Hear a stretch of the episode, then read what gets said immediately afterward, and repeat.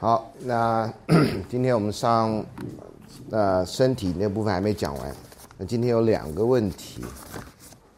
老师，你认为性的欲望是满足了就会消失，还会越去满足它越扩张？对于女生的性幻想，何谓正常范围？超过什么范围应该看医生？哇，你是把老师当成好了？有些我就尽力回答哈。第一个，性的欲望满足就会消失，还是越去满足？通常，呃，好像人类身体的设计就是你满足了以后，要至少等一阵子才会再。recharge，你知道吗？用完电总要充电以后才能再那个啊，呃，这当然有些男性会认为自己很强啊，像我们上次讲到有报纸上登过的，有人是一夜七次郎这样哈，那也顶多七次嘛，第八次的时候可能也没力了嘛，啊，再强你也不可能一直那个，有生理上的限制嘛哈，所以越去满足它越扩张，是看你要怎么讲，大概在同一个时间哈，譬如说同一个晚上，大概可能一夜七次郎已经让大家所有人都惊叹惊叹不已了。那他大概没什么能力，但是如果拉长来讲，是说一年或什么的啊，这种那可能就是会越去越去满足的意思，可能是他想尝试不同的花样这样的哈。我们上次有说过，有那个日历卖一天一种姿势那种，那那种是姿势啊，posture，不是知识，不是 knowledge 啊，所以这是不一样。所以这个是不是越就会消失，跟越去满足扩张，这个你问的好，如果是在当这。一个短的时间点，那是会消失；如果长的时间点，它消失以后又充电，然后又行了的时候，那可能还会再去尝试新的可能性。我觉得这样子讲就比较清楚一点啊。第二，对女生的性幻想何为正常范围？通常简单的正常范围就是你不伤害到别人嘛，你自己在自己的房间里面，在你电脑前面，那关谁什么事呢？对不对？只是电脑要小心一点就是了啊，不要被你知道我的意思啊。那这通常男生嘛，男生。就是人，我我每次都想哈，呃，不管有没有真的有没有一个上帝，那如果你真的有这种能力啊，那这这就所谓的正常，懂吗？啊，你想要，那不伤害到别人，这在我来看都是正常。啊，你想要或你不管你想要不想要都伤害到别人，这个我来看就觉得不正常。啊，简单可以这么讲，这样的哈，呃，性幻想这人的能力，反正你不要实施出来，那性幻想是你家的事。那也有人哈找一些固定的伴侣，或者是找到那个有一些特殊的团体或特殊的个人，他愿意满足你的性幻想，那这个也是有的这样啊。所以呃正常不正常啊？呃，可能以法律的范围会比较，嗯，比较怎么说呢？比较当最后的防线。当大家都不相信法律的时候，那就打起来嘛。这很简单，民主国家就是有一个法律嘛，大家数。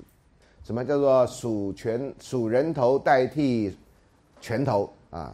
那民主国家呢？当然你可以抗议，但抗议的最后结果，如果不用法律来解决，那怎么办呢？啊，那谁的才是最后的意见呢？啊，性幻想也是一样啊。那什么要过度压抑的结果哈？那性幻想可能会造成不好的结果啊。超过什么范围应该看医生？哦，你已经控制不住，然后生活已经失序了，比如不能来上课了。啊，今天不能来上课，可能有些是在家觉得睡觉比较好啊。如果你的性幻想已经让你觉得出去外面，你看到一个女生，你就开始完全控制不住，做出那个伤害别人的行为，那这个当然这已经不是看医生的问题，你可能先会被抓到警察局，啊，才会去看医生的问题啊。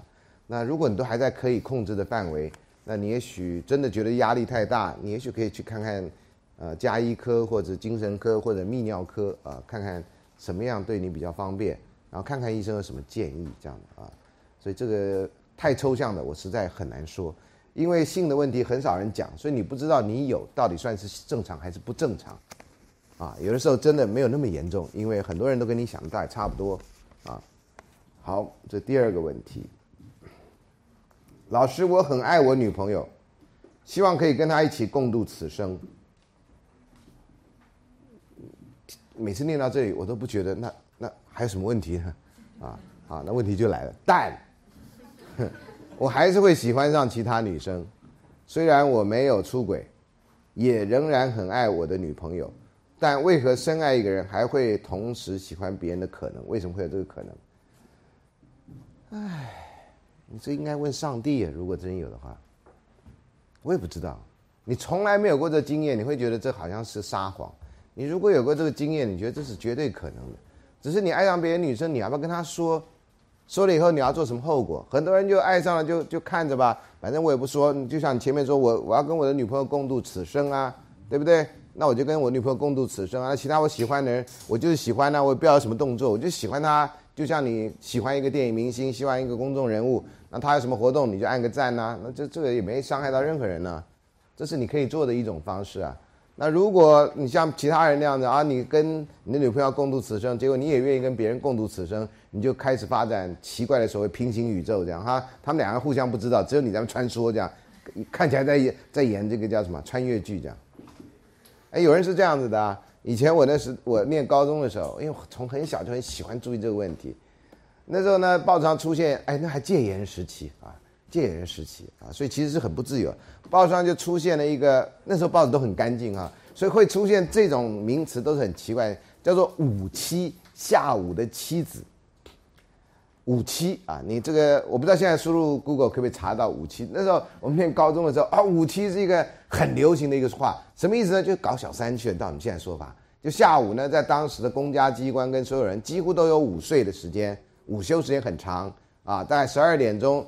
虽然下班，但十一点五十就公家单位没人上班了啊。那搞到几点呢？搞到两点，所以有两个小时啊。那你这个住台北市的，那有人还可以回家吃中饭，吃完中饭睡个午觉，然后再回去上班的，都大有人在啊。所以以前是比较步伐比较慢的啊。那呃，在那个时间呢，有人不回家，然后就可以借这机会呢，就有五期。那这后来就没有这个说法了。啊，我后来回来教书这几十年来都没听过有这五期的说法，但五期这事情我就记得非常的清楚，这样啊，五期。那有的人其实纯粹只是性的需求，那跟情感的不一样。我们在一开始讲到 Sternberg 那三个要素的时候，其实就讲到 passion 啊，intimacy 跟那个 commitment。呃，五期的 commitment 通常比较小，那个 intimacy 也比较也比较差一点啊，那 passion 会比较强烈。那你跟你的伴侣走到一阵子以后，如果不去注意这个关系，你大概除了 commitment 以外什么都没了，也没 passion，也没 intimacy。所以呢，另外一个可能性出现的时候，我们上次不就讲吗？另外可能性出现的时候，那就就很容易吸引你啊。这是一个很简单的解释，这样哈。呃，所以回到这里来哈，呃，这五期还有呢，呃，那时候报上也登过一个类似的 case。就说这个有一个先生呢，早上都会带小带自己的狗去遛啊，volunteer 遛狗这样。这先生家事什么都不做，去遛狗这样。后来呢，就发现这个先生呢有外遇，怎么发现的呢？就是有一天太太去遛狗了，发现那狗呢就走到一个人家去了，啊，然后那个女的出来以后说：“哎呀，譬如说小乖呀，你来了。”一看，哦，这谁？这不是那个男的，那是他太太。他太太就一切就明白了。啊所以这只不是五期，但是那时候也没叫早期，啊，这应该叫早期，OK，啊，所以回家那叫晚期。根据不同的时间有三期，陆海空三期，啊，三期，这是很尴尬性。所以一个人会喜欢别人，这可能性非常强烈的。这为什么忠贞是那么可这么值得夸奖的这种美德？因为不忠贞实在是太容易了，是太容易，诱惑太多了，尤其像现在。对不对？这时代又是一个大家男女自由来往的时代，啊，你就算是有男女朋友，你在工作场合或在班上，啊，总会碰到几个跟你谈得来的，是你的菜的，啊，就算不是你的菜，彭于晏也拍了嘛，不不不是我的菜，那你还拍那广告干什么嘛？但我爱，押韵呢，然后不不是我的菜，但我爱，那现在这不是男人找小三的借口吗？这不是我的菜，但我爱，酷啊！啊，每一代人都有新的借口来那个，你记住这句话。反正到时候呢，你看，到了你们到我这年纪，你看看还有没有人讲这个，这不是我的菜，但是我爱，啊，广告人呢，有时候真的很厉害啊，把那时代精神全部挖出来，全部讲出来。我认为这是某时代精神啊，不是说你要你要效法的，我觉得这是讲出了很多人的心声，这样子啊。好，所以你会喜欢别人，这是绝对可能的，也不要害怕。但是你决定要怎么做，这下一步是比较比较考验作为一个人，作为一个你给予承诺的一个情人的角色，你要怎么去做啊？很多人刚开始先瞒着啊，觉得这事情不会演变那么大，不会演变那么大，不会演变那么大。等到这大到不可收拾的时候，那这问题就出来。出来以后就会有一场很麻烦的事情，这样子啊。简单讲是这样。好，那我们就回到上礼拜的，讲到爱情跟身体的部分。那身体呢，常常会被人家问为，到底美丽这样的概念是不是有文化的普通性？意思就是说，在这个社会认为美的，在别的社会会认为也是一样的美。那呃，现在世界各国在文明国家都有所谓的选美活动，选美活动非常有趣的，都通常都不选男的，啊，都选女的。以前还有大学先生选拔，呃，台大那次好像有人要参加，后来就有人投书，觉得这是耻什么耻辱之类的，后来就这个事情就就没了啊，有人反对，后来就没了。有大学先生选拔，那大学先生选拔当然不是看他帅不帅啦，还包括他的呃这个学识啦、谈吐啦等等的哈。呃，当然大学先生到底要不要把自己练成六块肌，然后去参加选，我就不知道。那到现在为止呢，女性的选美大概很少没有说要穿泳装的，很少没有说哎你就不必报三围的啊，很少没有脸蛋漂亮的啊。那这个选美小姐有各种不同的名目啊，那常常有的选美呢，到后来变成替富家人选媳妇的一个暖身活动啊，所以到选美啊，但是哎。民主国家自由嘛，他爱做，有人不参加，那你能说什么？你能说了，但是他能做嘛？你说你的嘛，他做他的嘛，这是民主嘛？啊，不会因为谁说了什么就不能做什么啊？好，那这个就是呃，像这样对于美的标准有没有一致的标准？那有些人说她是选美皇后，你说哈怎么选出一个这么样的人？有的时候会有一些争议啊。你如果是 local 的选举就算了，别人也不知道。如果你是这个选完了还要去参加演艺人员，他说我是曾经参加过叉叉叉什么选美第一名这样，人家就对你的这种或对那个活动会觉得很奇特，怎么选出这样的人来？所以美有普世标准吗？我个人是觉得应该是没有的，但是啊，你有机会啊，呃，没有的就是从这个经验来的。那你从另外一个经验，像我看电影看的非常多，那现在在台湾呢，嗯，透过网络很容易看到世界上很多国家的电影。比如说印度电影啊，这些电影可能不会上院线，所以你凭着要在电影院看电影，那你的限度太太大。那你发现印度的女星是不是很美呢？我就做做一个看电影的，我觉得哇，印度女星好多美的不得了，那五官深邃到不行啊。好，那这个呃泰国片呢，我上次也看了，哟，这个小孩小女孩也长得蛮可爱的啊。我看泰国片看的非常少，坦白跟各位讲，因为刚开始我的印象就泰国片都是鬼片。啊，这是错误的印象，所以我就不敢碰泰国片。任何有关泰国片的，我都觉得别闹了，这样你别看那个清纯的面孔下面，其实隐藏着一张什么东西，或者是尸体或者什么之类，我就很害怕。就看初恋这件小事，发现，哎呦，啊，长得不错嘛，我也觉得这是漂亮啊，我也觉得是漂亮啊。虽然不是我的菜，但我也蛮爱的啊。这样讲可以吗？啊，好，呃，然后还有什么啊？香港片啊，大陆片啊，哈，有很多。但除非女主角刻意扮丑。不然的话，我都觉得都蛮美的啊！啊，每个人虽然长得都不太一样，但是我都觉得这些电影明星真的是够上美的标准。所以在这个意义上来看，那美国电影就更不用讲了啊。那个呃，有时候有机会看到法国电影啊，看到欧洲电影，还东欧电影，那女主角在我来看都漂亮。啊，所以在这个意义上又好像没有普世的标准，或者对我个人而言，哎，我觉得美。啊，所以这是从个人层次来看。那社会学研究，我们等下讲到这种。那是从一个大家的层次来看，所以某种程度是一个从一个总体的层次，从一个宏观的层次，所以那个不一定跟个别的感觉是一样的啊。那大家大家来看一下，说明是要了解，有的时候有些研究并不符合你的情况，就像老师有时候的解答完全没有答中你想问的东西，啊，这个风险是存在啊，是存在。好，那这康宁汉这些人呢，做了一个普世的，做了一个跨文化的研究。那么提出呢多元适配模型哈，multiple fitness model，他强调一个人的外表呢的社会知觉不是一个简单的过程啊，外表的社会知觉说大家看这些人到底漂不漂亮，不是说有一个所谓客观的漂亮啊，那包含了很多特质，那他们希望把这个特质呢能够一一区分出来啊，那区分出来呢，他们的那个呃理论的基础是说人类的成长基本上分成三个阶段啊，分成三个阶段，那这个跟一般研究这个啊哺乳类动物的啊有不同的啊，比如新生儿特质，你生下来小娃娃是那个样子。在台湾哈，我有机会去这个，尤其早几年刚回来的时候，那我们的朋友大概都在那时候结婚，有人在那时候生小孩，那生小孩你都要去看嘛啊，祝福人家。在美在台湾看生小孩呢，都去到遇到那个小孩那房那个外面不隔着玻璃窗，说啊，那就是我女儿后面那排的那个啊，穿粉红色的那个。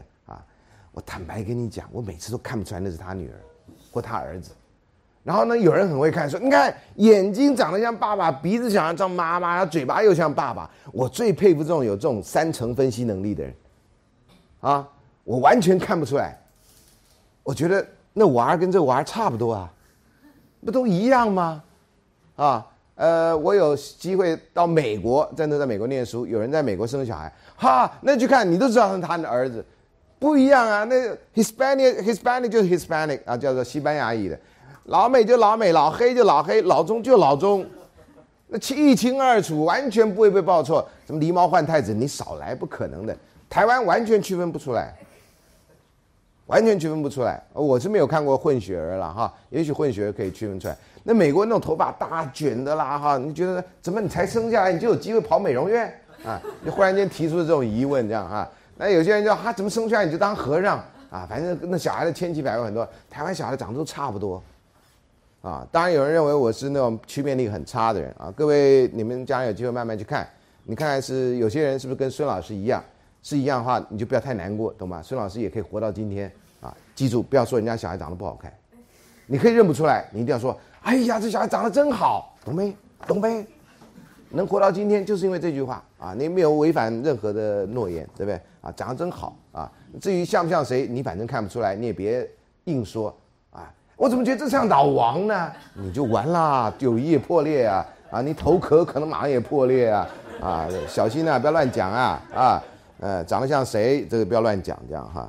好，所以新生儿特质啊，新生儿就是像新生儿那样。然后再长大一点呢，啊，你看那照片就看得很清楚啊，就特别在青春期有性成熟特质。小孩有小孩的样，但是有些小孩后来就长了，特别是在青春期的时候啊，觉得哎呦看起来像大人。这句话经常在身边听到，所以有几年不见，你看那已经不是小朋友的样子，已经是大人的样子。那大人的样子以后大概就一直到中年以后，那就其他就老人的样子啊。呃，所以呢，小学同学哈，我自己看小学同学会，小学同学说：“哎，我们那么多年不见，你怎么认出来？”我说：“你要不要看？要要不看一下当初的那个同学录？你们长相基本上没有太大差别。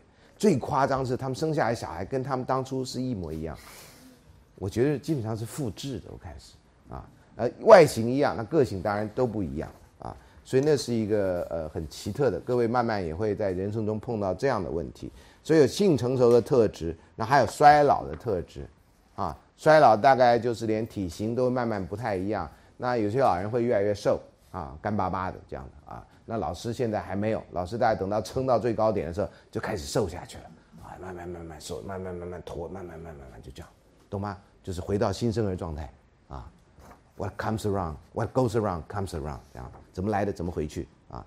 那一般的讲，像那个一般动物啊，像猫跟狗啊，它有两态，小猫小狗很可爱，然后后来呢，它它长大以后就就那样，就是顶多长得大一点点，啊，就不太会变。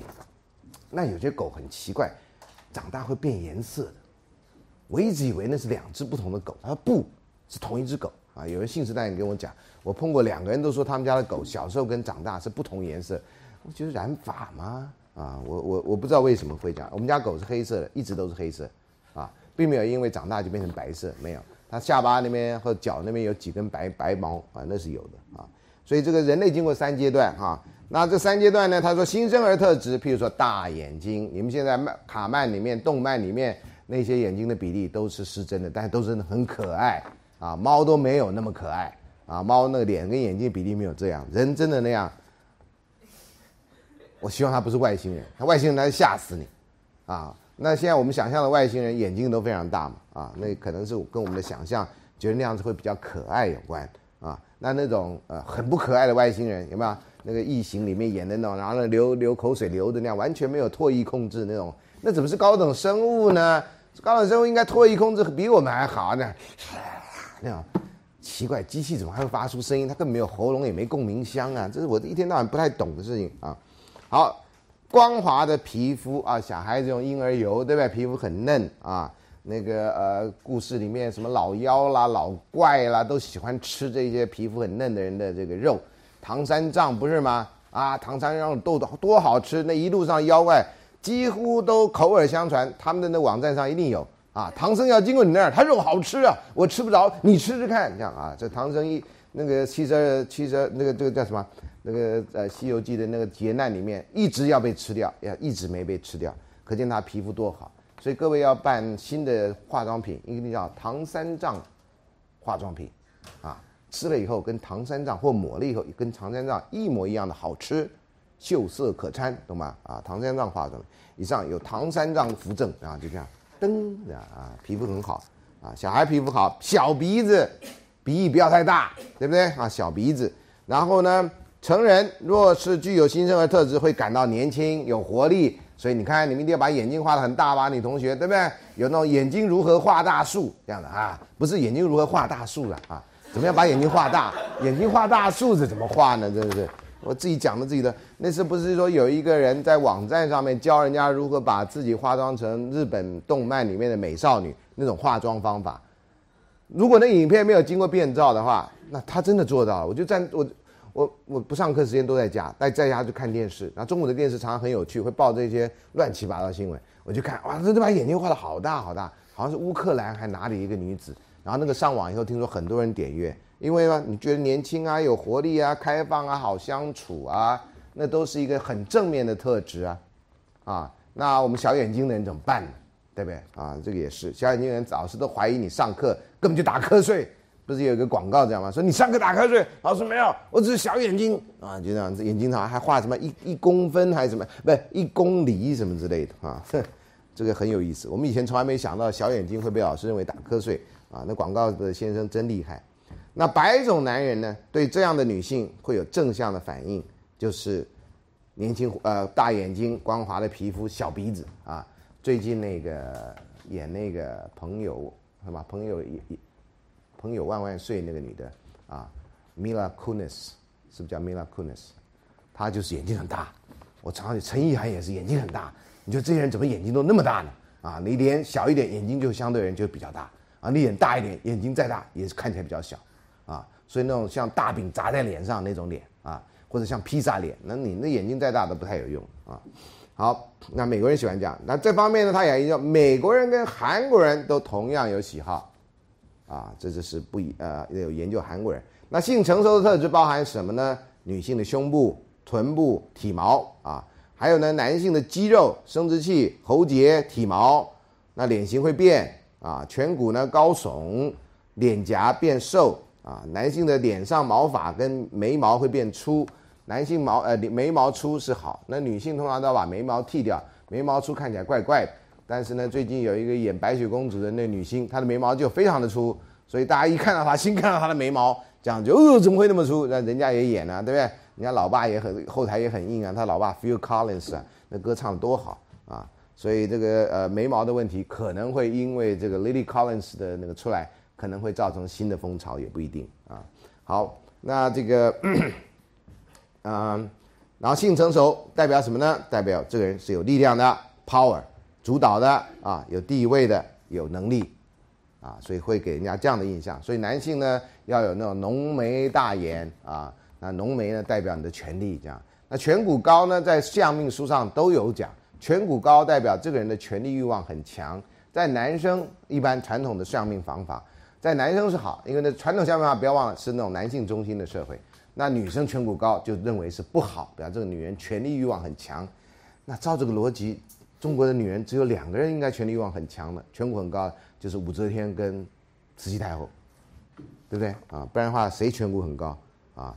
那每次这个颧骨高以后呢，被讲被在文化里面这样讲以后，那台湾的女生万一颧骨高的，就会觉得自己啊被人家误会啊。那衰老特质啊，男性灰白头发啦或者秃头，有曾经有不少人问过我，说你那么聪明，请问一下，为什么男人那么怕秃头？我说我也不知道，不过我初步的想象是秃了头就像是生殖器显露在外头。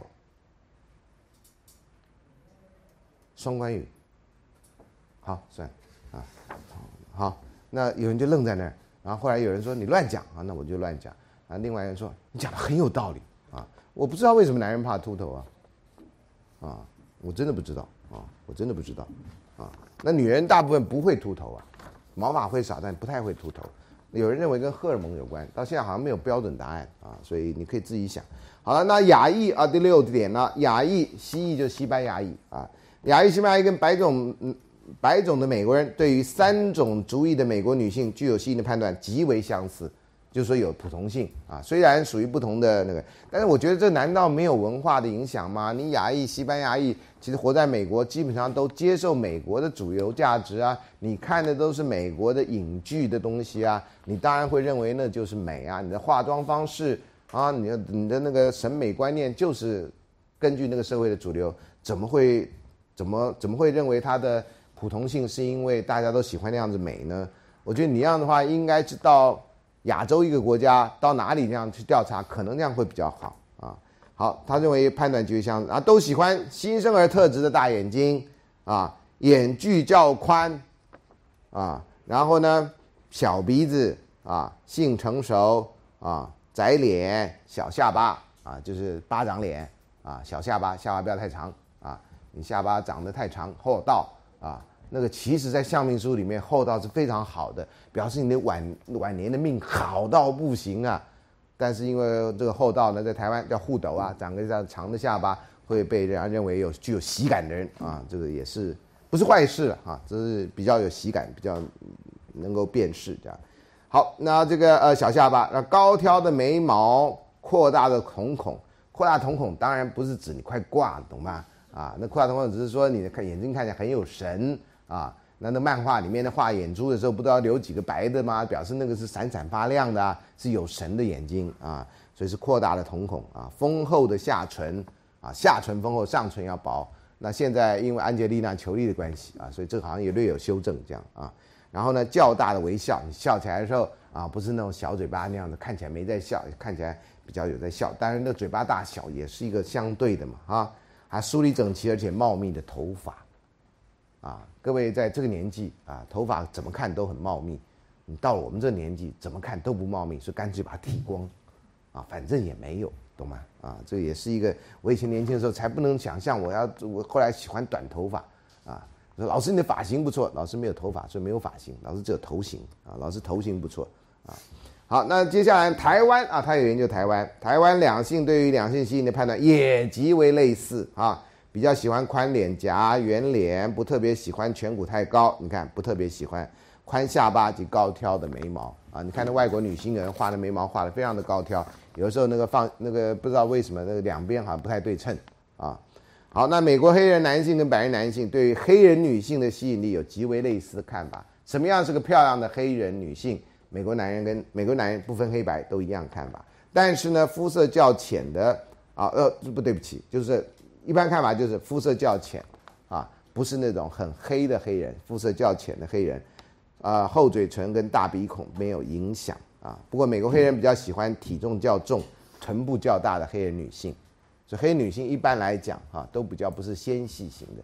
这当然跟饮食习惯啦可能会有关系了啊，因为呃有些黑人女性呢啊，在美国是基本上靠着社会福利的救助来过活的。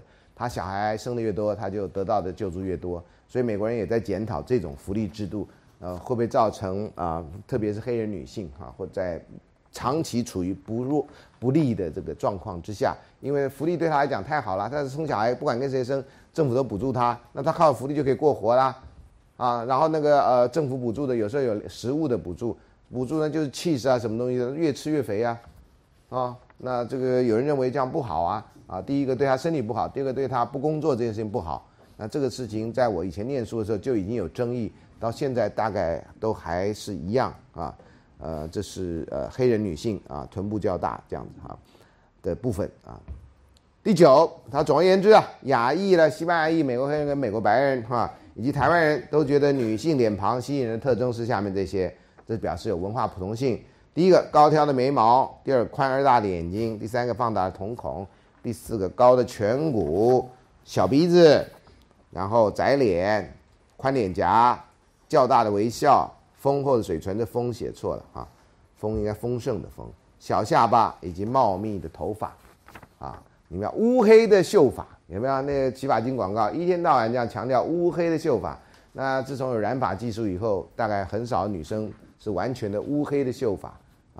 那有染发技术以后，也很少中年人不是乌黑的秀发 啊。所以很多人对这个秀发长什么样，是代表健康，代表权利，某种程度还反映了财富这样子啊。那这是呃少数看到对于美丽的一个跨文化的研究啊。那这个你可以想想看啊，有没有这样的道理啊？好，那接下来一个部分呢啊，是讲自我跟身体啊。呃，我们在前面应该有一点稍微讲过，自我是在社会学里面。自我是人跟人互动以后所产生对自自己的一个看法跟评价，作为自己行动的根据或思考的根据。所以，因为也因为这样，所以你在自我在谈恋爱前、谈恋爱中跟谈恋爱失恋以后啊，会产生很大的变化啊。一般来讲，你谈了恋爱以后，你自我会扩大的，因为在你的除了其他地方都一样之外，你会变成一个我是一个谈恋爱的人，或者说的更清楚，我是谁谁谁的男朋友或女朋友。啊，那这个身份呢，在你的众多身份里面是个非常重要的身份，啊，那你会觉得是谁谁男朋友或女朋友这件事情是一个高自尊的事情，你会觉得做啊，我就很快乐啊，我因为有这样的身份，我会觉得人生充满了意义。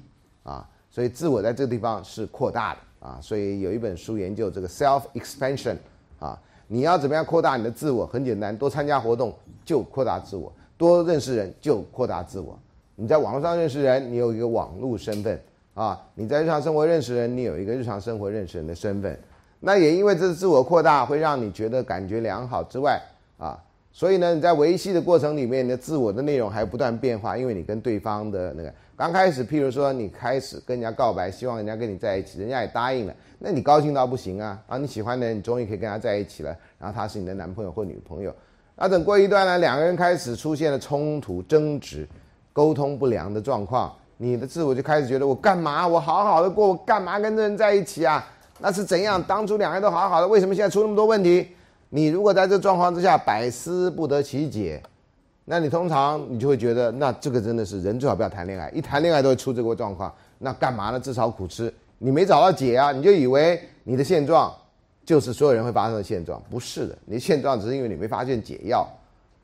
那你就把那个没有发现解药东西当成现状，然后就觉得人生就这样。那你最好出家当和尚，那最快。出来当和尚，出来当和尚困扰，当然也可以当尼姑了啊，或者其他宗教人士。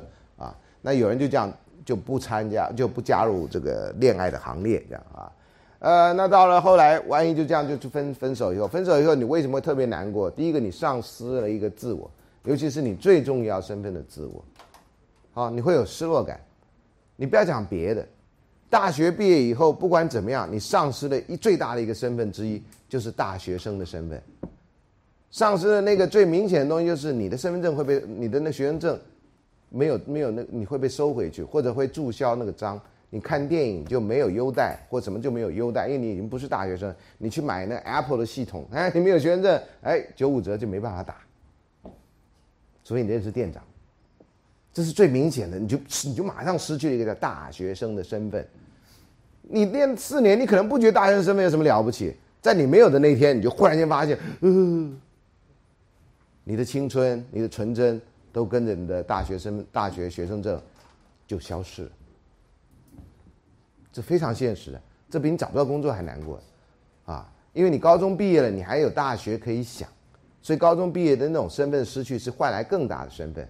所以高中毕业的失落感没那么强，但大学毕业以后，你如果没有考上研究所，如果没有申请到出国，没有如果没有找到一个马上有工作的，人，你就落入了一个很大的彷徨，落入一个不知如何，就就明白平白无故从天空掉到那个大海里，你不知道茫茫茫茫大海，不知道哪里是岸。如果那个那个船上还有一只老虎，那你还可以拍电影；如果没有一只老虎，对不对？有一只老虎，你不是印度人也不行了啊。这是一个让，所以生自我是非常重要的东西，在这里啊，失恋会那么难过，就是因为你失掉了一个对你的生命来讲组成量最重要的东西，你一个积木拼不成了，因为那最大的一块没有了，啊，这难过是难过在，所以你要慢慢慢慢在这过程里面，再把自己的自我拼凑出来，缺了那一块，你还是一个可以独立运作的、可以活下来的一个人，啊，这个东西讲起来有点抽象，你如果碰到，你都知道。所以呢，这个呃，从恋爱到从那个完全不认不相识到恋爱到分手，啊，那里面要处理太多的问题。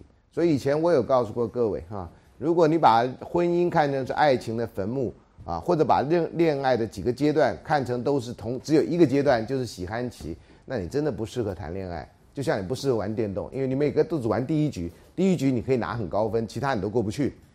啊，你觉得啊，都过不去太难了，不要玩的啦，这样哈。呃，你在玩电动可以这样，你在人际关系里面，你大概只能拼命向前。如果你能学到应付这些困难的技巧，那你的人生真的是值得的。如果你只想乖乖的让别人来服侍你，让别人来帮你解决问题，当个像妈宝一样的人，那你真的是到这个人生都是都是没没意义的啊。所以角呃你的角色，还有你可能会发生角色冲突的事情。啊，那这些都是要学习去解决的问题。我希望这堂课有帮助你啊。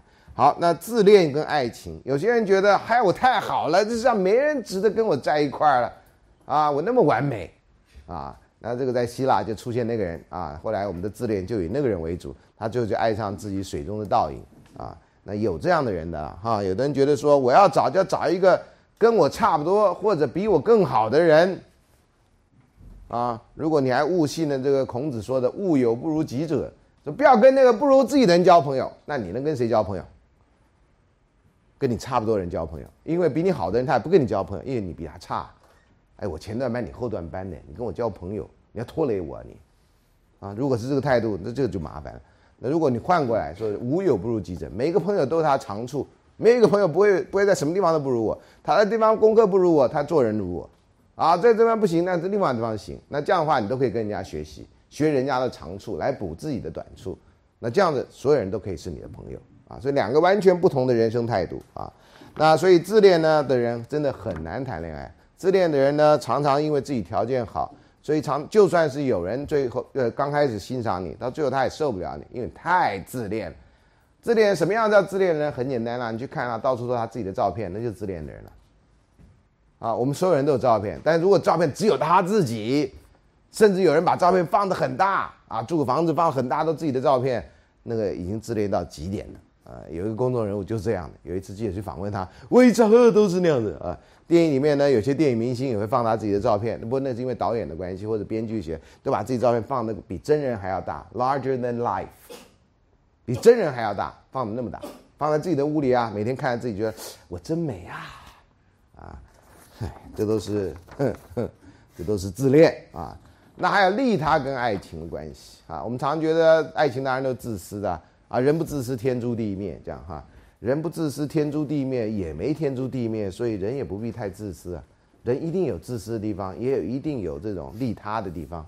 啊，呃，上个礼拜高速公路发生一场车祸啊，有二十几个完全不知道名字的人就现场就下来帮着。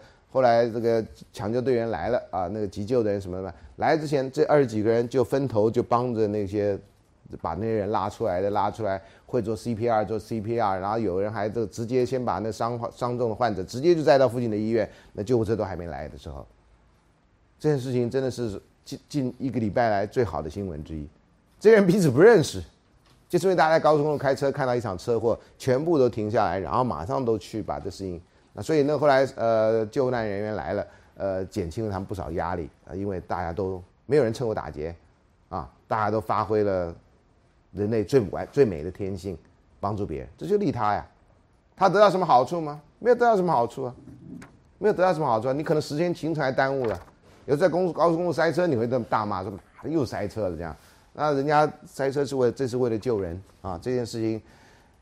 台湾常常有些事情可以让到让我们看到人性的光辉哈，我觉得新闻报这种事情常常报太少，有时候你就觉得台湾人好像真的很自私的样子，其实不是的啊，台湾人有自私的人，有大公无私的人，都报一点大公无私的事情，像陈树菊这个像这样的人啊，这样人很多，不是只有他而已啊，那这些人都不求回报的，就默默在社会上做他自己认为可以做的事情，啊，完全做正面的事情啊，我觉得这是一个另外一种我们可以学习的精神，这样啊。好，第三个是爱情的圆满自我跟爱情会瓦解自我啊。呃，有一本童书吧，啊，那个人是不是叫 Silverstein？他就画一个圆，缺了一个角，是不是？他要一直要去寻找那个角。啊，那个是不是后来有第二本？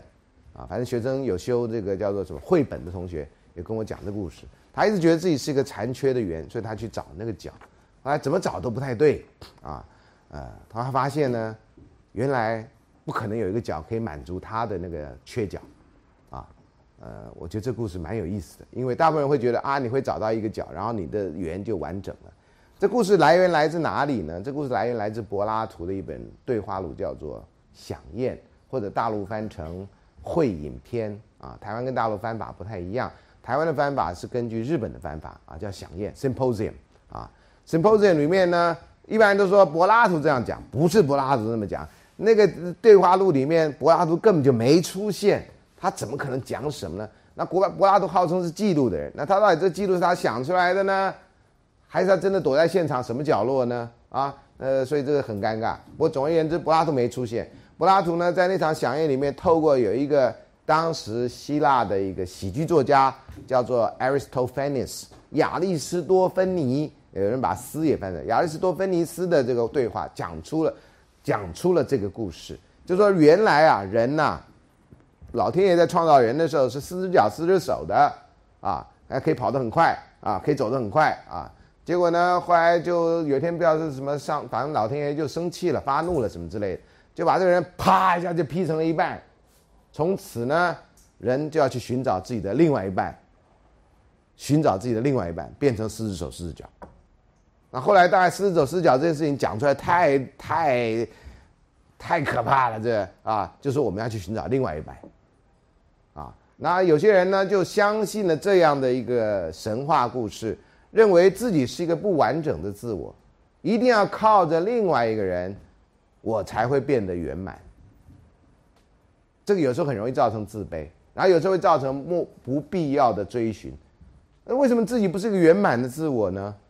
啊，就像那个那个再回到那 s e r v i c e 那个那个那个缺缺一个角的圆一样，他就觉得自己像不是一个完美的圆。你可能就是缺一个角的圆呢，这可能就是你呀。你不能接受你自己的时候，你就到处去去闯，到处去撞，到处去寻找，然后碰得满头包啊！你幸运的碰到，然后你就觉得啊，他是解救赎你的人，没有人是来救赎另外一个人的吧？除非出了车祸，啊！所以你要有这样的幻想，你常常的好处，当然你就会开始寻找；坏处，你就觉得自己不是个圆满人，自己做不到一些事情，需要别人啊！所以这个里面真的是利益参半。那当然啊，爱情瓦解以后，最大的困难就在这里，因为你觉得我平常在谈恋爱的时候，我其实都过得好好的，然后现在没有了他，那我怎么活得下去呢？有这个想法以后，你又沉溺在这个想法以后，你马上就活不下去了。你就觉得没有他，我活不下去，然后这种执念呢，就会在脑海中不断的盘旋，不断的盘旋，然后你如果走到一栋大楼，你就会往最高的地方爬。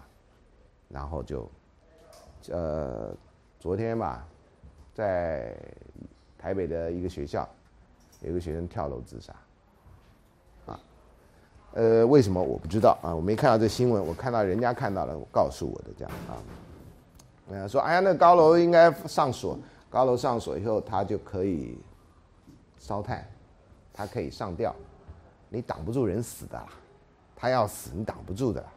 以前我的日本学生告诉我说：“老师，你们台湾人为什么那么喜欢跳楼？”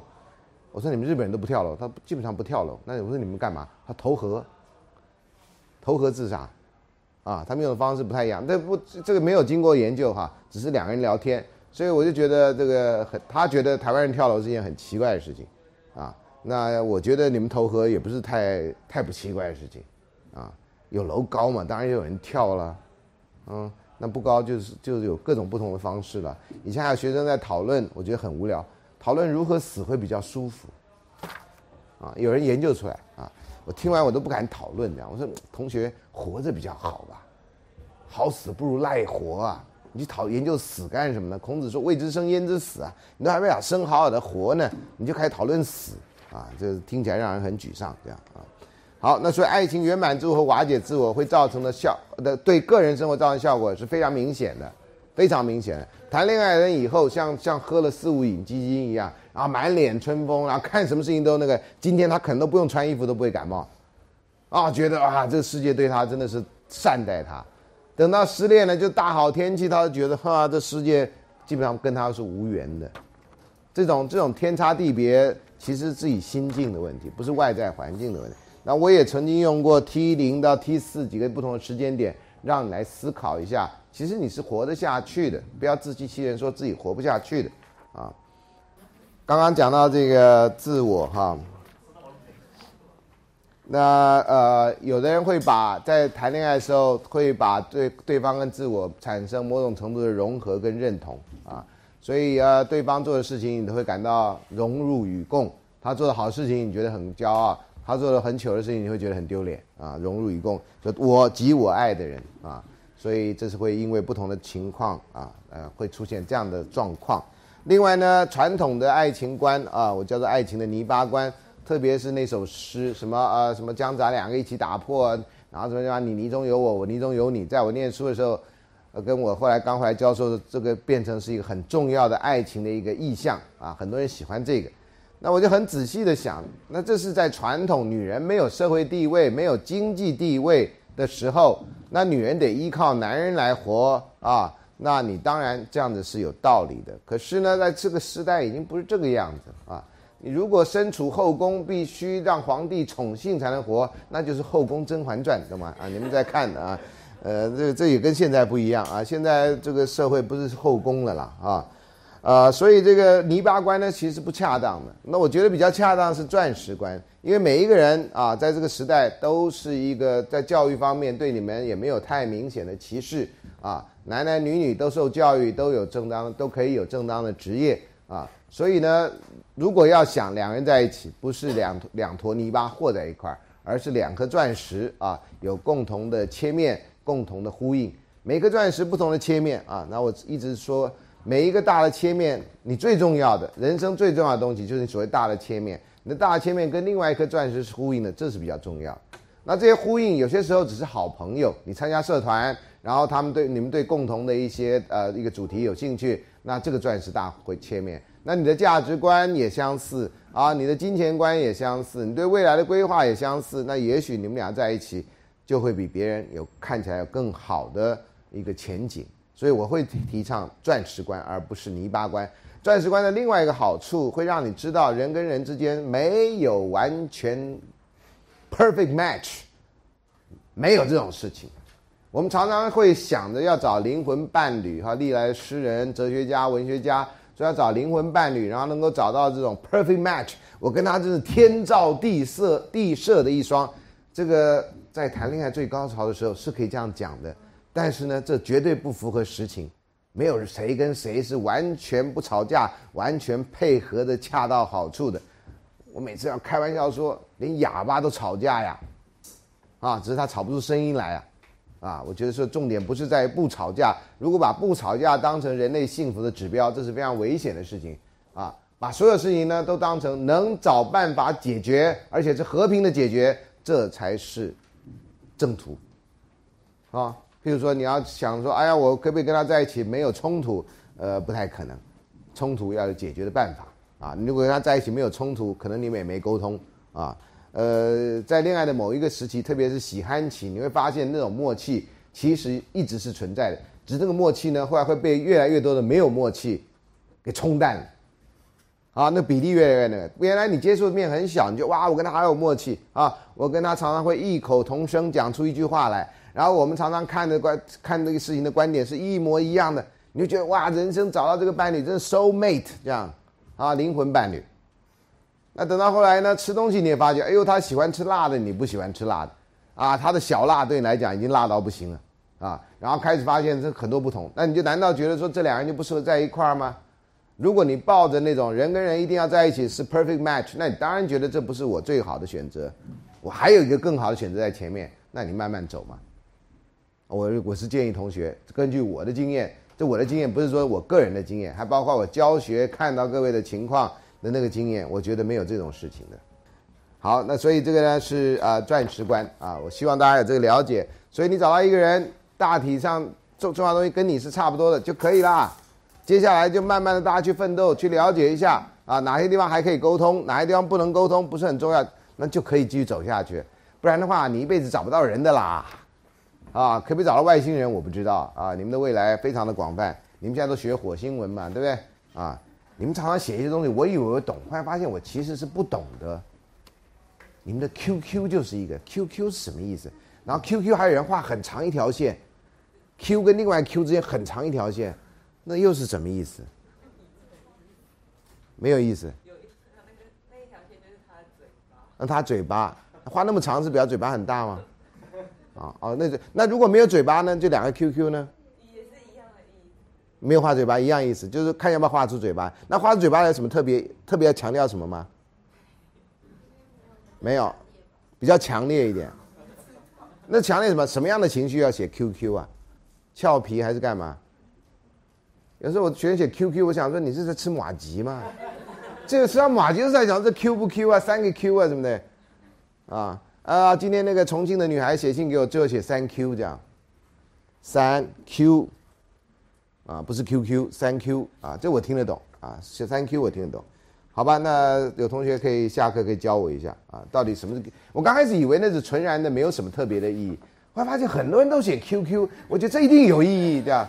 啊，那这意义我又很难判断，到底是正面的、反面的还是什么这样啊？我很难很难判断啊！哎呀，活到老学到老，我跟你讲，你们看我这样，等到你们到我这年纪，你不知道学一些什么奇怪东西这样啊？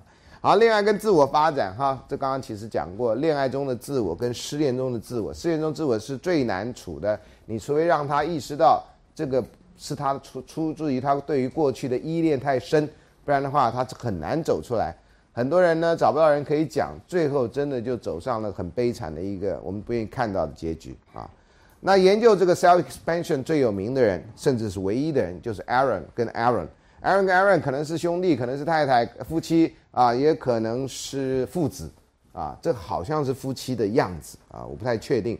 那他们写了一本书，这本书图书馆没有啊，我到出我到美国网站买下来。那你看这个第两第二点哈，人们拓展自我的方式之一，就透过亲密关系将别人纳入自我，就你跟他某种程度的融为一体，自我，所以呢，自我有点扩大啊，在这里啊，然后呢，将别人的资源。观点、身份，还某种程度变成自己的一部分，啊，我看到太多的人哈，在谈恋爱或结婚之后，啊，变把对方的观点变成自己的观点。原来对政治没兴趣的人，可能因为你的对你的那个爱的人对政治有兴趣，你也忽然间有了一个政治的立场。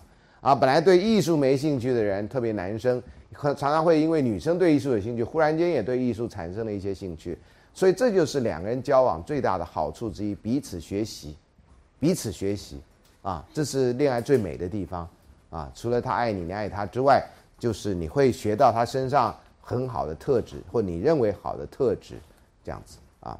那呃，第三个部分啊，就是激情爱啊，passion love，会迅速将别人纳入自我而产生的啊，经常可以在新的浪漫关系中看到啊，那个平常道貌岸然的人啊。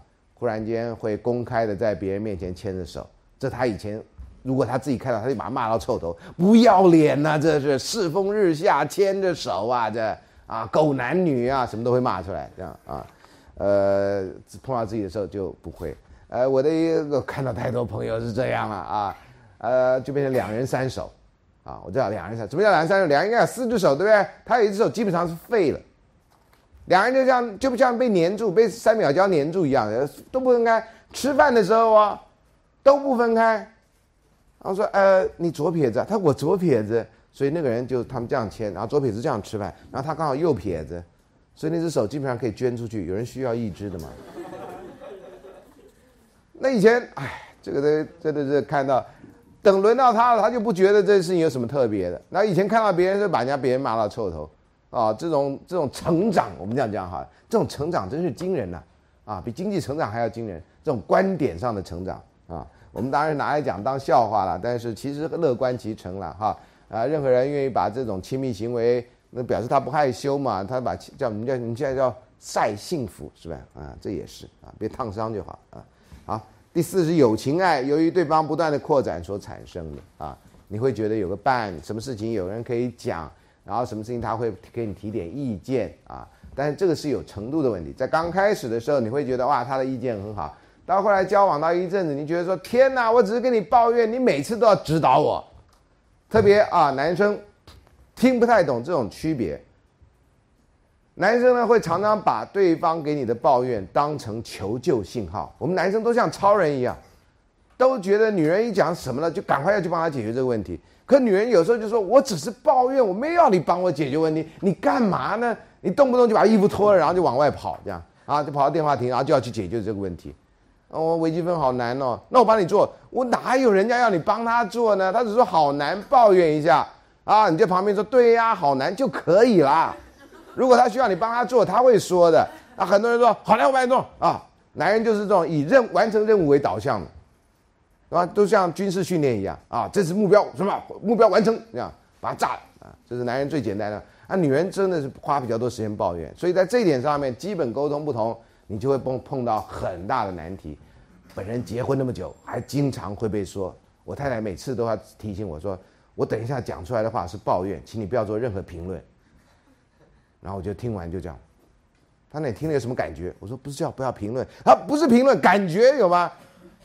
我说我忘了感觉了啊，然后又被骂一顿啊，这不太容易讨好，坦白说啊，我慢慢学到了啦哈，这个我们也不是很笨的人啊，慢慢慢慢也学到了啊，有时候上课讲出你们师母要讲成那样，纯粹是为了戏剧效果，OK，啊，不要以为师母真是那样的人，懂吗？师母不是那样的人，真的不是那样的人啊，哎，还好他不看这个录影，他看录影，我看我就很难教下去啊，每一个，我希望他在别的地方也，他他很不喜欢暴露自己隐私的人啊。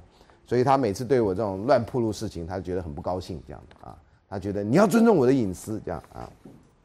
好的，好，第五，失去伴侣的同时也会失去自我，这是关系结束最负面的影响啊。所以你的朋友会那么难过，呃，不要忘掉，就是这样子啊，这是难过是应该的，是正常的。但是怎么样慢慢走过来啊，这点呢是要努力的功课。那接下来呢，有两个人研究啊，这个 Gable 跟 Race 哈。他呢研究这个叫做察觉对方对自我的反应啊，那他界定我们就不说了，我们看看他的研究成果，在第一百三十页啊。那依附关系的研究显现出，双亲对照顾子女有积极回应的话，小孩会将这个经验内化，而在自我呢跟他人关系会具有安全感。这我们在一大一开始就讲过了啊，所以这个你应该很熟悉。所以他会相信自己是有被人爱。跟尊敬的价值，自我价值就是这样来的。我觉得我是一个值得的人，所以会有人爱我啊。有些人真的啊，你大概在台大碰到的不一定会多了，在别的学校碰到，觉得自己是没有价值的。哎，你不大学生吗？哎呦，老师这几分考上大学啊，我们哪能跟你们学校比啊？就自己觉得很自卑。有些那个大学老师也自卑。说哎呦，你在台大教书啊，对不对？然后你的那么点阅率冲多少啊？这样哈，然后就会觉得，那我们这种小这种烂学校教书，哎呀，我们这哎就是骗人，混口饭吃这样。有时候你都不知道该如何应对接这样的话，啊，都真的不知道该接怎么样接啊。有人已经把自己 low 到这个地步啊，这怎么办呢？啊，好，那他呢会相信自己被，而且相信他的爱人，在需要的时候会有积极的回应。你基本上对世界看法是正向的。你觉得都有解决问题的可能啊？那简言之，有正面的自我感觉啊，得呃得会觉得自啊，这个这里面显然有错，自我感觉啊，觉得会觉得那个得那个得是多的，正面自我感觉会觉得自己有被爱跟被支持的价值。有负面自我感觉的人就没有这个价值感，觉得自己本来就不该被重视。如果你跟老师约着要见面，鼓起的勇气已经写信给老师了，然后老师也答应你了，结果老师临阵说啊，对不起啊，我今天晚上有事，可不可以改约啊？那你这，你这个自我强的人说 OK 啊，那老师改，那我们就约下礼拜啊。有人就觉得啊，老师是不是其实不喜欢我，不想跟我见面，然后他改时间，所以好吧，那老师一定是不喜欢我，那就算了。老师，那你没空啊，那就算了。我就碰过这样的学生啊。我说我不是没空，我刚好出事情啊，啊，我就改约下礼拜。然后有些后来我就知道，我常常这个要改约，我就直接告诉你说对不起，我改约下礼拜，免得你以为我不想跟你见面。我不想跟你见面，我早就不会约你啦，啊。不过这几年同学约我的很少，所以我的困扰就越来越少。不然以前啊，很大的困扰。他说老师对不起，要耽误你一点时间。我说天哪，我的时间就是来被你耽误的。我当老师我是干什么的呢？啊？就是被你耽误的，你要来你就来，不要讲这个耽误啊！我只想耽误老师二十分钟。我说别设限时间，时间是相对的。你来了耽误我，我到时候肚子饿了，我自然会告诉你的同学。有人呢就这样啊，以前我的课到到下午五点多嘛，对不对？像这种天气，大家不都很冷吗？老师，我我想请教你一个问题啊，就请教了，我也回答了，他站在那儿。老师，可不可以再问你一个问题？那才是真正的问题啊！我说好啊，那什么问题啊？就啊，老师，我耽误你吃饭。我说这是问题吗？啊，老师不好意思，耽误你跟师母怎么样怎么样？耽误了，我说你还耽误我遛狗，你再继续讲下去，你耽误我更多啊！这干嘛？啊，老师你真的呢？我说我真的饿了，我就出去吃饭，好吧？啊，你讲吧你。老师我不知道讲多久，我说你就讲吧，OK。啊，啊，不不不不，讲讲讲讲讲，有时候真的讲到八点啊。以前我住学校附近的时候，那要讲到八点讲到八点嘛，至少讲完，你看那脸是不一样的。我喜欢看到学生来的时候一张困惑脸，出去是一张至少解惑的脸。你不要反过来，来的时候是没有没有任何疑惑的脸，出去以后老师在讲什么啊？那很麻烦啊。我说好吧，那你吃饭没？呃，没。那我老师请你吃饭。嗯，老师不好意思，不是。我你还说，你就跟我去吃饭呗啊。然后就去吃饭。啊，老师那师母在家不会怎么样？我说师母的账就算你头上，OK 啊。于是我太太说旁边是什么女人？我说要不她跟你讲话，真的是个女人啊，学生就是。我太太说啊，真的，对不起啊，啊，那你就 那你就自己解决你的晚餐，这样啊，呃，你师母也是知道的，有时候开玩笑啊，对不对啊？啊，我跟我们夫妻能够撑下去，开玩笑是一个很重要的一个一个药物，这样啊。好，接下来第四点，个人的自我揭露会透过约会对象的回应产生精密的经验，啊，所以为什么我们告白怕失败？因为失败了，我们自我就要掉一块啊。如果告白成功了，当然高兴到不行啊，因为我们的自我得到肯认了。啊，你自告白失败，表示自己好像很严重的缺陷，不知道为什么人家不喜欢我，奇怪，我爸喜欢我，妈喜欢，为什么你不喜欢我？或者你爸喜欢你，妈喜欢你，然后不，或者反过来，你爸妈离婚了，你会觉得自己大概有人是不喜欢你的，你去告白没这个价值，我干嘛呢？懂吗？啊，所以有些事情已经在你的家庭里面帮你决定了啊，也会帮你决定了某一个部分啊，期待对方的回应，往往会改变社会互动实际的经验啊。有些人是告白很紧张啊，或者约人家出去吃饭很喝喝下午茶很紧张，所以就可能会把事情搞砸，因为你太过紧张了，所以就显得笨手笨脚。英文叫做 bumbler，OK 啊，这就是这样啊。第六，拒绝敏感度高的女性，通常会在行动中引发自己最怕的对方的拒绝行为，因为她不相信别人会回应她的需要。什么叫拒绝敏感度高？就像我刚刚讲那种人。啊，人家讲一句话没有那样的意思，他会想到所有的意思都跟拒绝有关。同学有欢迎有空再来找我啊，那就是没有不要再找老师的意思，因为他没有设定下一次见面的时间。有人就会这样想啊，有人就说啊，真的老师你说的啊啊，那我们就约下礼拜四吧，什么之类的。那有人就马上约啊，对不对？啊，下礼拜四我没空啊，你说啊，你看老师都假的啊，你看。你要碰到这种负面思考的人啊，你干什么他都觉得你是假的，这很辛苦的。很辛苦。我以前有一个学生，不知道跟我交往了多久，才慢慢确认我真的就是那样子的人啊。有些人觉得我是那种，哎呀，老师你们当老师都很礼貌嘛，都一定会不会拒绝学生要求。可是呢，你其实你们都不想跟学生见面嘛，因为很浪费时间嘛，这样哈。我说我不是这样想的，你愿意找我，我一定愿意花时间；你不愿意找我，我不会找你的。我还有很多事情要做，但是你要找我，我的责任就是要跟你聊天，啊，那这个观念呢，很多人。不相信啊，不相信就算啊。很多人相信，不好意思，那我也没办法啊。所以这是拒绝敏感度高的人啊。呃，拒绝敏感度高的人呢，你会觉得你说啊，这个我们俩在一起吧，呃，可不可以做我的女朋友或男朋友？他我没想过耶，他就跑回去哭这样。他没想过也是实情啊，是你跟他告白，不是他跟你告白，他当然没想过啊。那你为什么人家一讲没他没想过，然后你就觉得哈他不喜欢我？你应该照来说，那你要不要想一想？这才是对话嘛。没想过，你就把它当真嘛？对，他是没想过。那你要不要想一想？那对方说不要，那就不要嘛。对方说要啊，好啊，那你想一想，如果需要我帮忙的地方，我可以提供我的想法，这样哎，这不就就就这最后还不就进去就多两句了吗？好，当然有些人是客气，也不知道怎么拒绝啊。这个也有时候很简单的问题会被搞得那么复杂，有时候就是因为这样，就是大家都不把心话、真心话讲出来。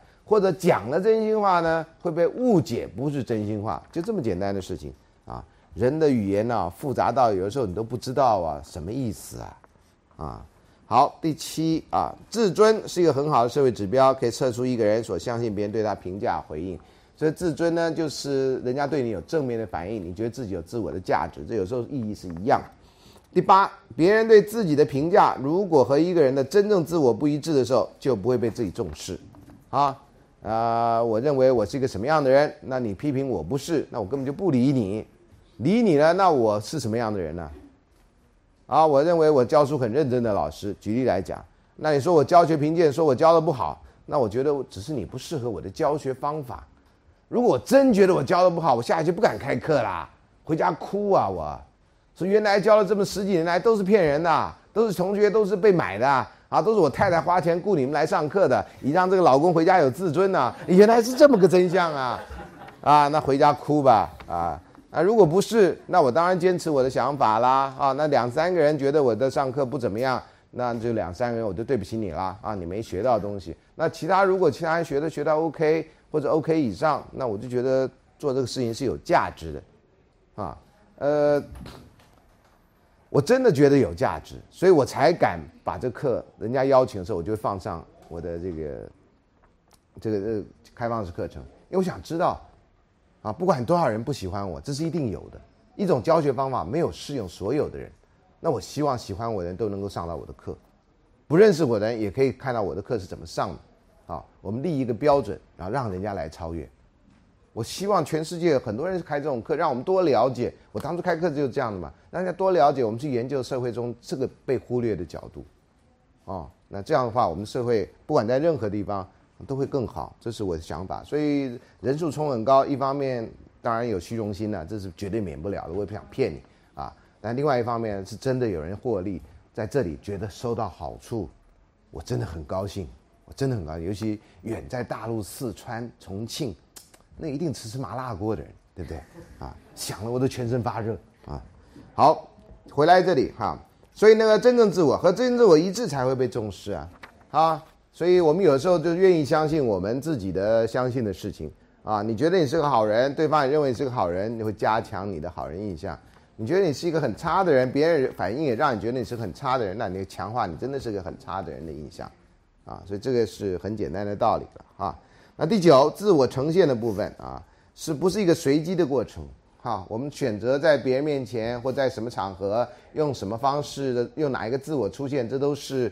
很很不是随机的，这都其实是某种程度有意的，啊啊，人们总是有意的选择自我的某些部分在人际互动中呈现，有些人选择不呈现。譬如要各位自我介绍，自我介绍呢，第一个人大家都会定调，就是三句话，我叫谁谁谁，我是什么系的，谢谢大家，就这三句话。第一个人这样讲以后，第二个人以后都这样讲，啊，直到那种某个星座人出现，才会讲说啊我。我叫谁谁谁，什么字是什么字，什么字什么字，然后讲出那种让你能够记住的这样，啊，我就记住一个人叫萎靡不振的振，害群之马的群，他叫郑群。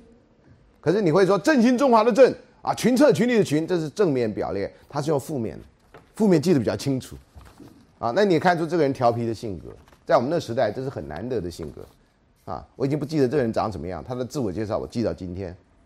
啊，最有趣的自我介绍之一。那你们现在的自我介绍呢？如果还是那么无趣，那真的干什么呢？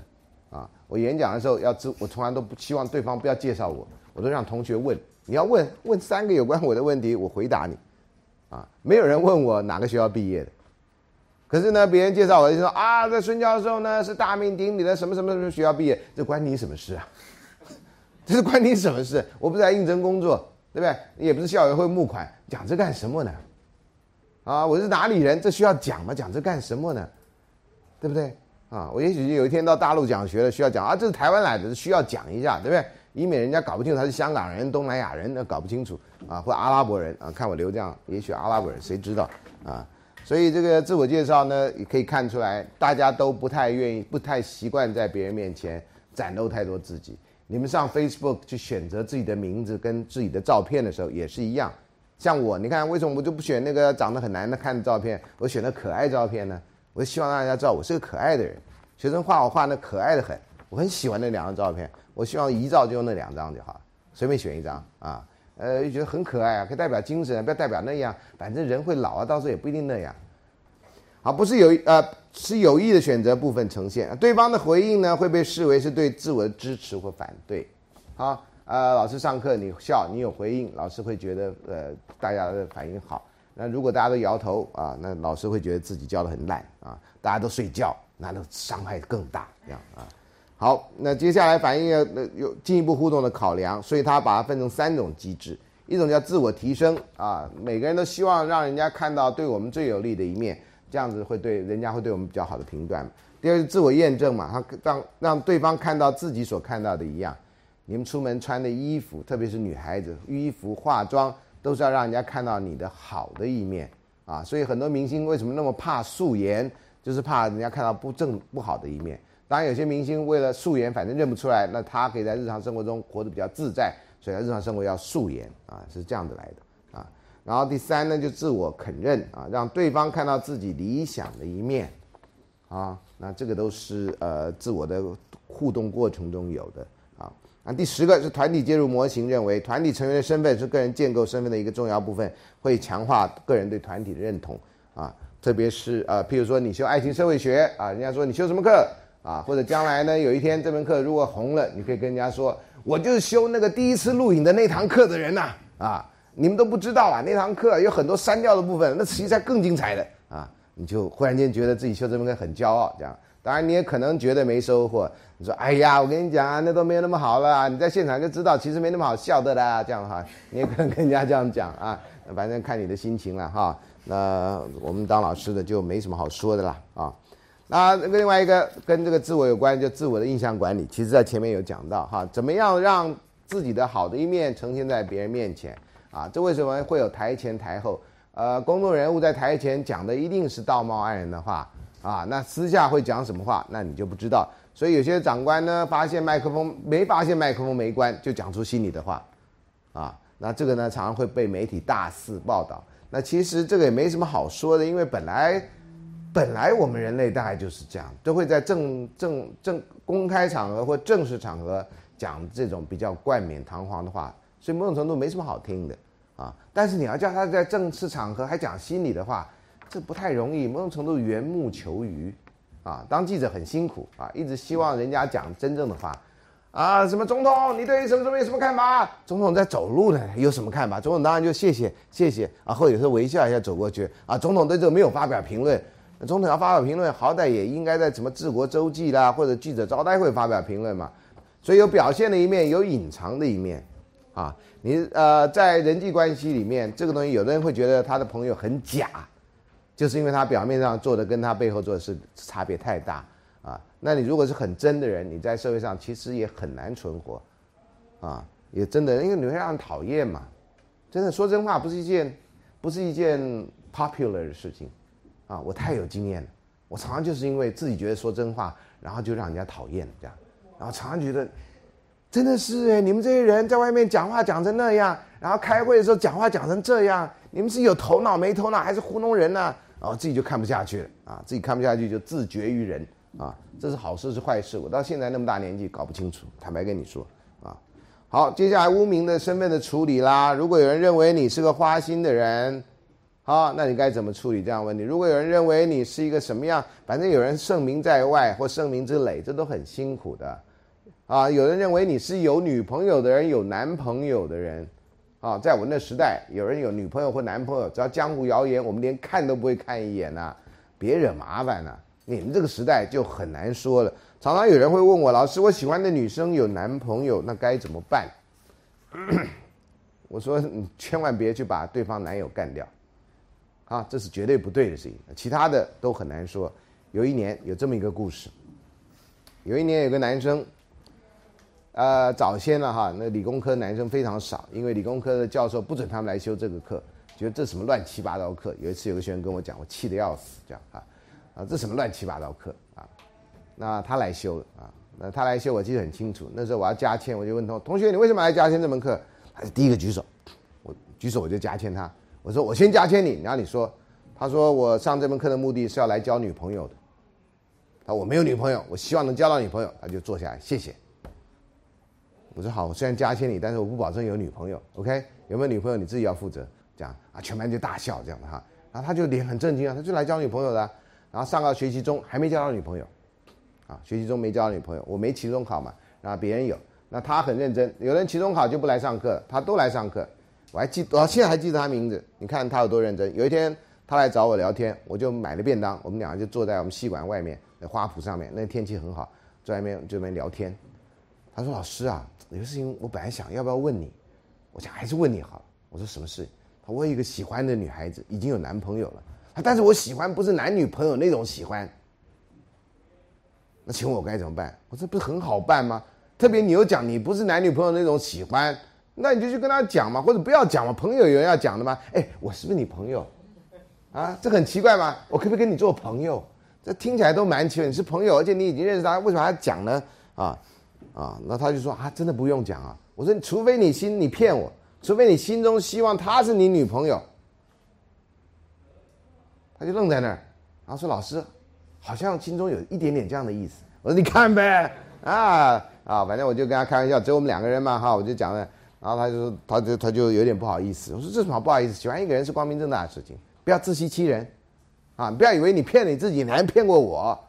老师，你真是法眼呢？那不是，老师近视眼啊，怎么是法眼呢？开什么玩笑啊？好，结果后来又有一次吃饭啊，呃，礼拜几了我忘了啊，反正是一个很特别的哦，礼拜。大概礼拜五，对，好像是礼拜五这样，因为有个周末，然后我叫他礼拜一要回报。对，他说：“老师，我喜欢那女孩子，我想去跟她表白，说我喜欢她。而且呢，她要回国了。”我说：“啊，回哪一国啊？呃，就不好说回哪一国了啊，反正不是回对岸，那时候还没交换学生啊，反正他要回国了。这样，我说：哦，他说：呃，他回国了。这样，我说：那你有跟他讲你喜欢他吗？说没有。我说：那你知道飞机场在哪吗？哈。”他老师，你叫我追到飞机场去。我说我哪有讲？我说要不倒带一下。我说你知道飞机场在哪吗？哈，我就叫倒带给他听啊。他老师，你不是暗示我？我说哪有暗示？再倒带一下。你知道飞机场在哪吗？哈，我只是问问路嘛，懂吗？啊，他说老师我知道。你看，那我还查了有几班班机回到他祖国，连班机都查好。你看这个人。对不对？还嫌我说啊，老师，你是不是建议我到飞机场？你根本就想去飞机场，我只把你的话说出来而已。我你肚里蛔虫了，我是啊。反正我跟他后来就很熟，就讲话就比较像我认为的朋友这样啊。老师，那我到底该跟他说什么？我说有一句话你千万别说。老师什么话？我说你千万别说。呃，我刚好经过这儿，哪有人刚好经过飞机场的来接机的嘛你？啊，我说千万别讲这话。他说：“老师，我不会讲这话。”我说：“不一定啊，啊，不一定啊。那有人到时候没话讲了，对不对？就是那我说他几点的飞机啊？他说他要不然坐这班，要不然坐那班。总而言之，在一个钟头之内。我说好，那你要到哪里去等他呀？他说当然是那个验票口啊。我说聪明啊。我说你要笨笨的，你就傻傻的在那个什么入口处等，然后他可能从另外一个门进来，你就一辈子碰不到他。我跟你讲，老师我没那么傻。我说可我看来不像。”啊，你说你不那么傻，可是我看来不像，我觉得你就是那么傻，啊，总而言之呢，他说老师，我昨天跟我爸借车，这样，我爸还问我要干嘛，还很详细的问了一下，他说我到飞机场去送个朋友，我说你要开车送他，他不不不不不不不，我只要开车在那个那个那个入口处等他，然后我说那你最后决定要说什么？他说老师，其实只有那句话，就是我喜欢你。我说可他上飞机了呢，要搞到那么浪漫吗？啊，那万一飞机不开了呢？啊，总而言之啊，我说好，你要回报啊，到底发生什么事？他说好，啊，我就礼拜天注意看飞机场新闻，那天真的有飞机场新闻，有一个人把一团人的护照全偷了。我想不会是他吧？没搞成这样，虽然我没告他不能做这事，但这个不做这事应该是常事，这不应该老师要把不做事情全部表列出来，这太辛苦了吧？啊！结果后来第二礼拜六他礼拜一他来了，在进门进门的我就说是你偷的护照，他说不是，老师我在机场也听到这个新闻，他说我知道啊，呃那时候还有一场骚动，他不是我偷的护照，我哪有时间偷护照这样啊？我说那堵到没啊？他堵到了，我说他男朋友出现，他说没有，就是他一个人拎着行李，然后就走到登机门，然后他就冲上去跟他说我喜欢你这样，然后对方就愣在那儿。我说啊，他愣在那儿，他对啊，他没进去啊，他愣在那儿。那我说那他后来说什么？他说我们我回来再说吧。我说啊，他要回来，我以为他要回国了。他没有啊，他只是回去度度假。那我建议他去飞机场干什么？真是，没有，我没建议他去飞机场。那我我说溜了嘴了，我没建议他去我我 我没建议他去飞机场。糟糕糟糕，这样把他说溜了这样啊。反正后来呢。他就那个，就时间还早，他就跟他坐下来喝一杯咖啡，才后来他才进去这样啊，这就反正就听说聊得蛮不错的啊，听说聊得蛮不错的，没有说你做我女朋友啊，没有啊，他说我喜欢你哦，这样啊，然后他那个女的说，你看你知道我有男朋友，他说我知道啊，我没有叫你要离开你你的男朋友啊，我只是说我喜欢你啊，这样啊，然后两个人聊得非常愉快。那后来听说那个女的回来以后，多年后有一天我还碰到她，因为她那时候在我们隔壁的科系呃念书，有一天碰到她我就叫住她，我说哎那谁谁，那最近怎么样？老师，我跟她变成很好的朋友，她跟她男朋友已经分手了，那我们还是很好的朋友，啊，所以我就从这种正面的故事我来讲说，你真的喜欢一个人，你就跟他说嘛。那至于你想干嘛呢？你不要讲到把她男朋友干掉就好了嘛。这个时代谁喜欢谁都是可以说的嘛。如果你真的没有说你当我的男朋友，当我女朋友，那你喜欢一个人，这句说什么不好的呢？而且是你的朋友，你其实就是因为你喜欢你的朋友，你才会跟他做朋友啊。如果你的喜欢是蕴含着你爱他或什么太强烈，那当然很多人会受不了了。如果你真是喜欢一个人，哎，你们这代人听古听那摇滚音摇滚音乐会，你都会大喊我爱你。你们这种话都喊出来，喜欢一个人应该对你们这代人来讲不是太严重的事情，只表达一个你心中的感觉而已。啊，所以呃，这个我对这个故事我一直很喜欢这个故事，因为这个同学真的是做到这种。没有任何人伤亡啊，在此拍片过程中没有一只野兽受到受伤这样啊，呃，然后这个也正当的表达自己的情感，然后也交到一个朋友，虽然不是男女朋友，至少也是个朋友。有时候你会幻，刚开始的时候可能会幻想你跟他进入一个男女朋友的关系，但是也许在交往过程中你发现你跟他是个好朋友，这关系是最美好的关系。啊，那至于这好朋友会让你继续发展到什么地步，那就是另外一个问题了。啊，那他也后来至少我最后看到他就那一次，他很高兴啊，啊，觉得上我的课收获也蛮大的啊，至少知道了一些别的事情这样子啊，那我也很高兴教出这样的学生啊，嗯，所以就是，所以每次有学生问我老师，我的我喜欢的有男朋友或女朋友，我该怎么办？我说你可以去表达你的情感呐，但是你不要认为你表达了就对方就会回应你的情感，啊，你只表达你喜欢你的朋友，就这么简单。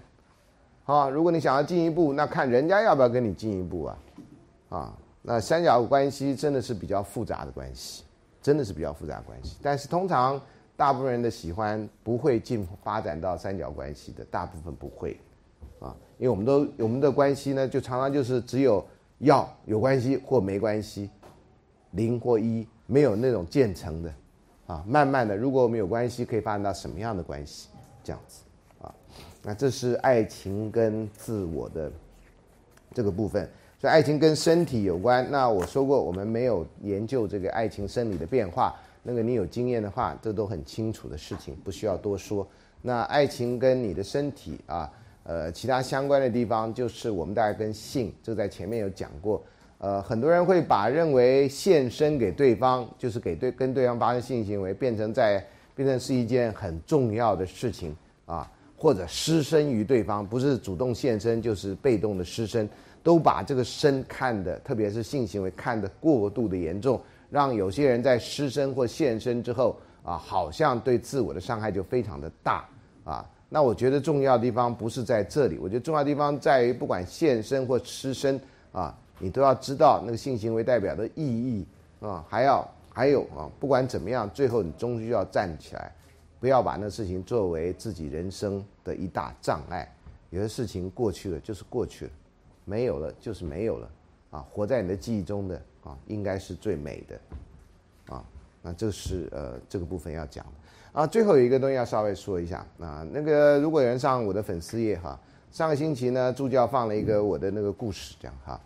呃，就是我站在人家门口对门的那个，然后等他什么三三十分钟出来，我就要怎么样呢？那故事的用意，我希望同学要知道，非常简单，就是那是个很愚蠢的、没有必要的故事。结果放上去以后呢，有人说哇，好浪漫哦，要不要拍成电影啊？这样子哈。然后有人就忽然间有这种完全出乎我意料之外的反应。那我觉得这不是我要的反应啊，哈。呃，也许他没看清楚，说那个在那个时候我已经跟那女孩子有两年没有联络了，那不是我当时的女朋友，那个是。过去有没有是女朋友，都其实还是个疑问，啊，就我们曾经一起吃饭，一起干什么，但是不是女朋友这件事情，从来没告白过，他从来没说过她是我女朋友，从来没有，呃，有那个两个人为单位的个呃一些朋友的活动，但是那算不算，其实是有争议的，啊，结果你们有些人反映了这些啊，读者里面，然后有我的高中同学啊，你们当然不知道他是我高中同学，我知道他是我高中同学。我高中同学呢就来闹这样哈，我我知道我们这些人碰在一起就像高中生，你别看我们五十几岁的人就像高中生，他就说，我们要不要人肉搜索把那女的揪出来？那你们不知道，我知道，我就觉得说，哎，同学你别闹，我刚才才先回了一句，同学别闹啊，你人家你开玩笑，别人不知道。那如果看那个有两三千人，然后有人真的去搞了什么，然后搞对人了，也尴尬嘛；搞错人了更尴尬嘛，对不对？搞对人的尴尬是说，当初算不算男女朋友都是个问题。然后我讲出来了，这不干扰到别人生活吗？我是这样的人吗？我不是啊。那搞错人了，那我我我我我真的是了解那种尴尬。结果呢，我就不知道怎么办。后来我想，最好的方法我就把他杀了，我就把那那则就给 delete 掉，不是把我朋友杀了啊！别误会，别误会啊！他就把他朋友杀了，不是这样啊，这话不是这么说的。所以。啊！可是呢，我看到我要我要把那则删掉的时候呢，已经有两千多人看过那则，好可怕的 Facebook，你知道吗？啊！我今天早上随便 PO 了一个什么，然后几分钟之后去看，呃，已经有八十几个人看过那则。哎，你们真的每一次都挂在上面吗？你们是有人派你们来监视老师，还是干嘛？好可怕！好可怕，所以我跟各位说明一下啊，因为啊，这个这个粉丝页的目的不是真的要求粉丝，是因为有些人问一些问题。那也许你问的人刚好不在现场，或者有的问题，我觉得有些人也需要知道，我们就把这个给大家来看。这某种程度是教学目的。然后在有些人给我的反应里面，哈，因为他们不是学校学生，或甚至连台湾人都不是啊，至少看得懂那个中文的人。那有些人反应都还不错。那也有人在上面问我一些问题啊，你们不知道看得到看不到啊？问我一些问题，那我有时间我当然就回答，我没时间我就助教就建议我就用。上课的第一堂课回答，因为他通常看这个的人问我问题人都是看过那个教学呃开放式课程的人，啊，所以呃有很多人有这个需要啊，是各位要把握人生的机会啊。那这个我们今天有在讲说这个影片会放多久？是是放到我死了以后，你们当阿公阿妈的这影片还在放？啊，这个我们要去搞清楚这样啊。因为有人说，那你你会更新多少次？我每年讲义其实都更新的，没有更新那么多，但是有一些部分是更新的啊。那所以我也不知道我会更新多少次哈。那我是觉得，因为一堂课如果要帮助更多的人啊，这是让更多人可以收到这个讯息的方式。这对我来讲非常的陌生，但是我现在都告诉我的同年龄的朋友。我都建议，如果你真的有话想讲给大家听，然后是正面的，要影响这个社会的，我都建议你用这些啊这种方式。真的，真的，真的，如果你想影响到人，真的是有可能的啊。所以这个是顺便跟各位讲一下。好了，因为我刚刚发现好像又有一个问题，这样，那与其下礼拜回答，我就这礼拜回答好。好，第二月老一号候选人孙老师，我到底算不算一号，我都怀疑这样，因为觉得这这市场上太多人要抢这月老这个位置。我也喜欢，也很认同老师鼓励我们在关系中持续努力的观念啊，谢谢你。那么就像老师说的，对的人不是天生的，过程的努力跟过程可以慢慢让对方成为对的人，而且不是只有对方成为对的人哈。爱情是两个人事，你也必须是对的人，你才会找到对的人。啊，这个不要不要忘掉，除了过程以外，还有一个这是两人一体的一个一个一个思考单位，不要只看到对方是不是对的人，也要考虑自己是不是对的人。啊好，我想问的问题是：既然关系取决于我们的努力，不要忘我们哈，不是我的努力或他的努力哈，我们的努力。那我们有理由相信未来会变得更好，所以继续努力。但也可能问题就是彼此找错了人，所以想请教老师，共同奋斗有没有停损点？呃，怎么决定应该投入更多还是立刻放弃？啊，谢谢老师的回答。好，谢谢你的问题，你问的问题非常的好，因为这里面呢。应该没有一个很明确的客观的停损点。如果两人都愿意沟通，没有停损点的问题啊，这不是一个经济游戏，爱情不是游戏啊，你除非游戏爱，爱情也不是一个市场，啊，我都不太反，我都不太赞成这些概念。你如果喜欢，那你可以去，你就不要听我的啊。所以呃，什么时候是对的人？我说过，这就是共同奋斗的重要意义啊。不到最后，你不知道是不是对的人。那如果你跟他的跟他一直走下去的，最后就是中间有一个人死亡，等那个人死亡了，你就知道是不是对的人。